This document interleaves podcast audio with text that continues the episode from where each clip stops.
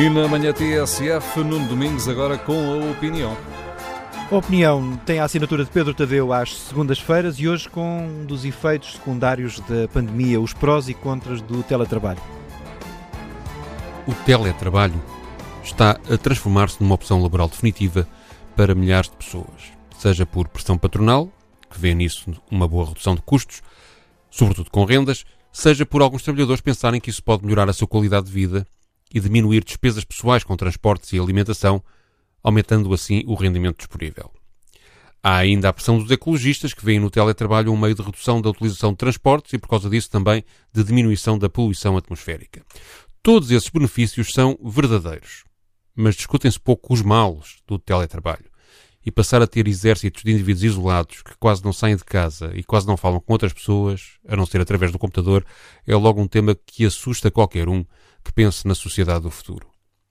Mas vamos ao presente. O primeiro problema óbvio do teletrabalho é a confusão entre a vida privada e a vida profissional, a falta de fronteiras definidas entre o tempo e o espaço do que é o trabalho e do que é a vida pessoal.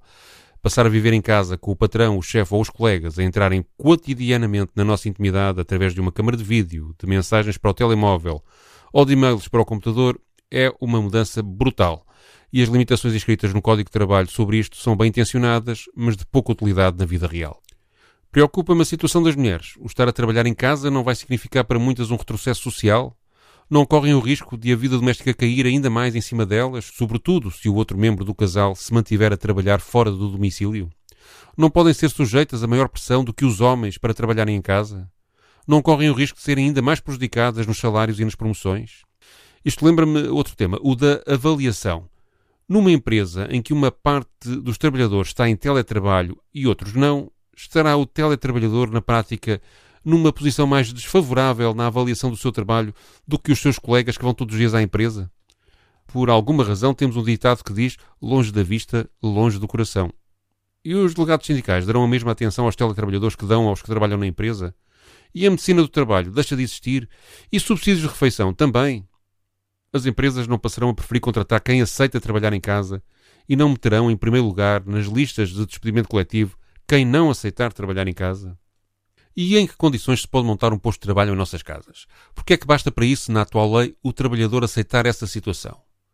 No mínimo, um posto de teletrabalho deveria obrigar o patronato a disponibilizar ao trabalhador os meios adequados não só para a produção, como a lei já prevê, mas também para garantir níveis de higiene e salubridade semelhantes às que são exigíveis num posto de trabalho tradicional.